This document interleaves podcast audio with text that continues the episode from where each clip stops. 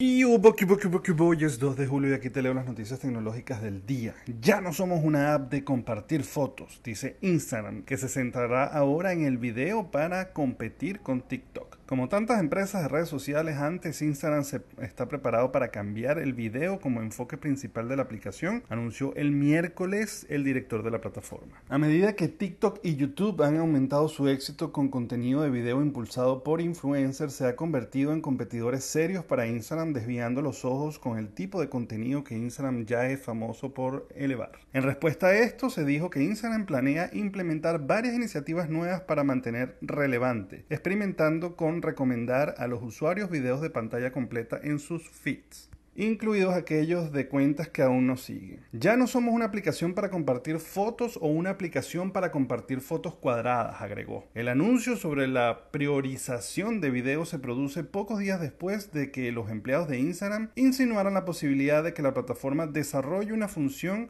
de historias solo para suscriptores, conocidas como historias exclusivas, serían historias cuyo contenido estaría disponible solo para la base de suscriptores de un creador determinado sin opción de hacer capturas. Pues definitivamente algo que también están innovando mucho las redes sociales y es la posibilidad de no tener que usar plataformas de terceros como Patreon o OnlyFans en la parte eh, moderada para que le paguen a los o le den algún tipo de membresía a sus creadores de contenido. Lo que pasa es que creo que la gente está acostumbrada a lo gratis y ya después que estás acostumbrado a lo gratis es muy difícil empezar a cobrar por ello. Pero bueno, veremos a ver qué es lo que ocurre con eso.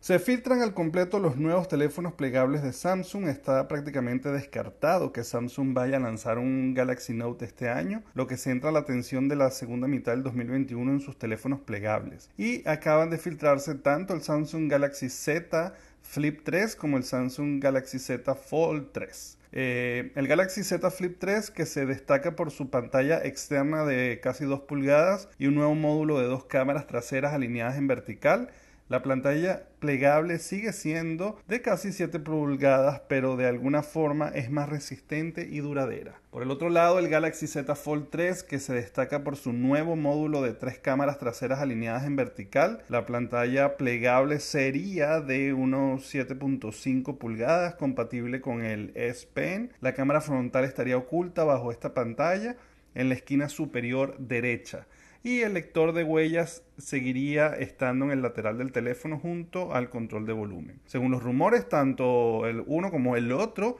contarán por primera vez con certificación IP67 de resistencia al polvo y agua, lo que sin duda eleva la durabilidad de estos plegables. Samsung podría presentar ambos teléfonos en un evento Unpacked programado para julio. Y se dice que el Samsung Galaxy Z Flip 3 5G saldrá a la venta el próximo 3 de agosto, o sea, en menos de un mes, por unos 1.400 dólares. El Samsung Galaxy Z Fold 3 5G podría costar en torno a los 2.000 dólares. Unas baratijas. La verdad que qué ridículo esos precios, pero bueno, me imagino que entra dentro del tema de pertenecer y el tema de eh, sentir estatus porque no tendría otro sentido. Pero bueno, definitivamente como tecnología es un gran paso, el poder ver pantallas plegables definitivamente es un gran avance que serviría para muchas otras cosas que obviamente no son estas de un teléfono que puedas doblar, pero pudiéramos verlos en paredes eh, circulares, en columnas y en una serie de elementos que daría mucho de qué hablar.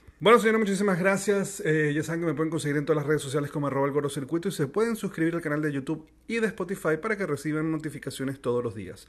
Nos vemos mañana. Bye bye.